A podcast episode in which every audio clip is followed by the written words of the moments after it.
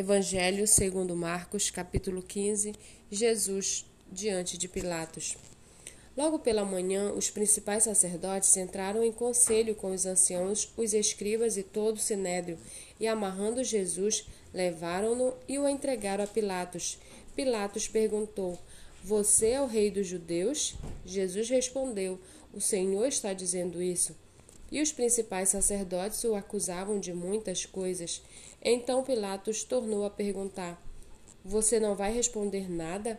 Veja quantas acusações fazem contra você. Jesus, porém, não disse nada mais, a ponto de Pilatos muito se admirar. Ora, por ocasião da festa, era costume soltar ao povo um dos presos, aqueles que eles pedissem.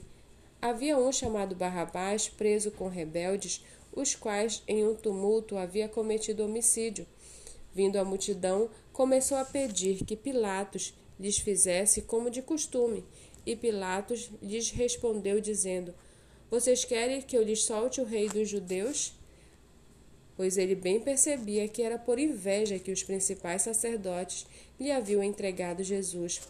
Mas os principais sacerdotes incitaram a multidão no sentido de que lhes soltasse, de preferência, Barrabás, e Pilatos lhes perguntou: O que então vocês querem que eu faça com, com este a quem vocês chamam de rei dos judeus? Eles gritaram: Crucifique-o! Mas Pilatos lhes disse: Que mal fez ele? Porém, eles gritavam cada vez mais: Crucifique-o! Então Pilatos, querendo contentar a multidão, lhes soltou Barrabás e, depois de mandar açoitar Jesus, entregou-o para ser crucificado. Então os soldados levaram Jesus para dentro do palácio, que é o pretório, e reuniram toda a tropa. Vestiram Jesus com um manto púrpura e, tecendo uma coroa de espinhos, a puseram na cabeça dele e o saudavam, dizendo: Salve, Rei dos Judeus! Batiam na cabeça dele com um caniço, cuspiam nele e, pondo-lhes de joelho, o adoravam. Depois de terem zombado dele, tiraram-lhe o manto púrpura e o vestiram com as suas próprias roupas. Então conduziram Jesus para fora, a fim de o crucificarem. E obrigaram Simão Sirineu, que passava vindo do campo, pai de Alexandre e de Rufo, a carregar a cruz de Jesus. E levaram Jesus para o Gólgota, que quer dizer lugar da caveira.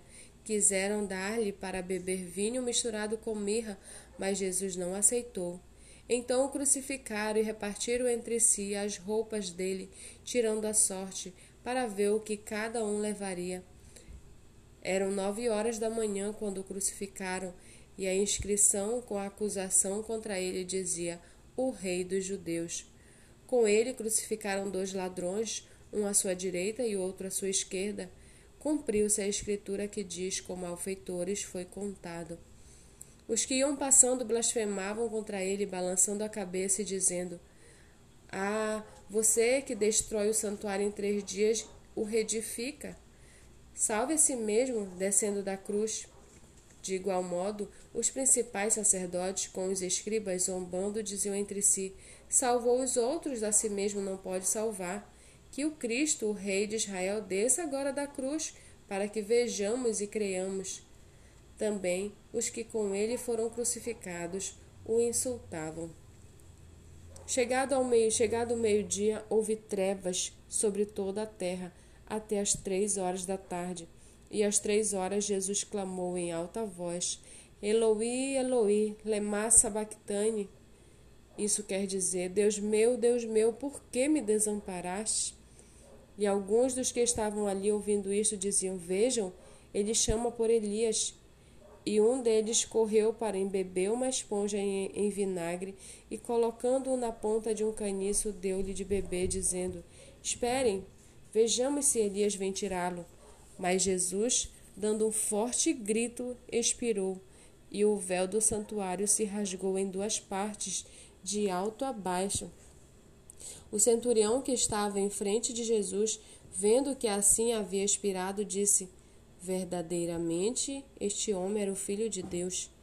Estavam também ali algumas mulheres observando de longe, entre elas estava Maria Madalena, Maria, mãe de Tiago, o menor, e de José, e ainda Salomé. Quando Jesus estava na Galiléia, essas mulheres o acompanhavam e serviam, e além delas havia muitas outras que tinham ido com ele para Jerusalém.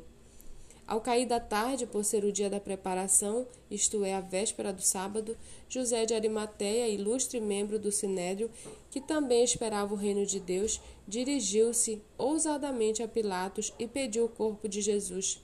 Mas Pilatos admirou-se de que ele já tivesse morrido, e tendo chamado o centurião, perguntou-lhe se havia muito que Jesus tinha morrido. Após certificar-se pela informação do comandante, cedeu o corpo a José. Este, baixando o corpo da cruz, envolveu-o num lençol que tinha comprado e o depositou no túmulo que tinha sido aberto numa rocha, e rolou uma pedra para a entrada do túmulo. Maria Madalena e Maria, mãe de José, observaram onde ele foi posto.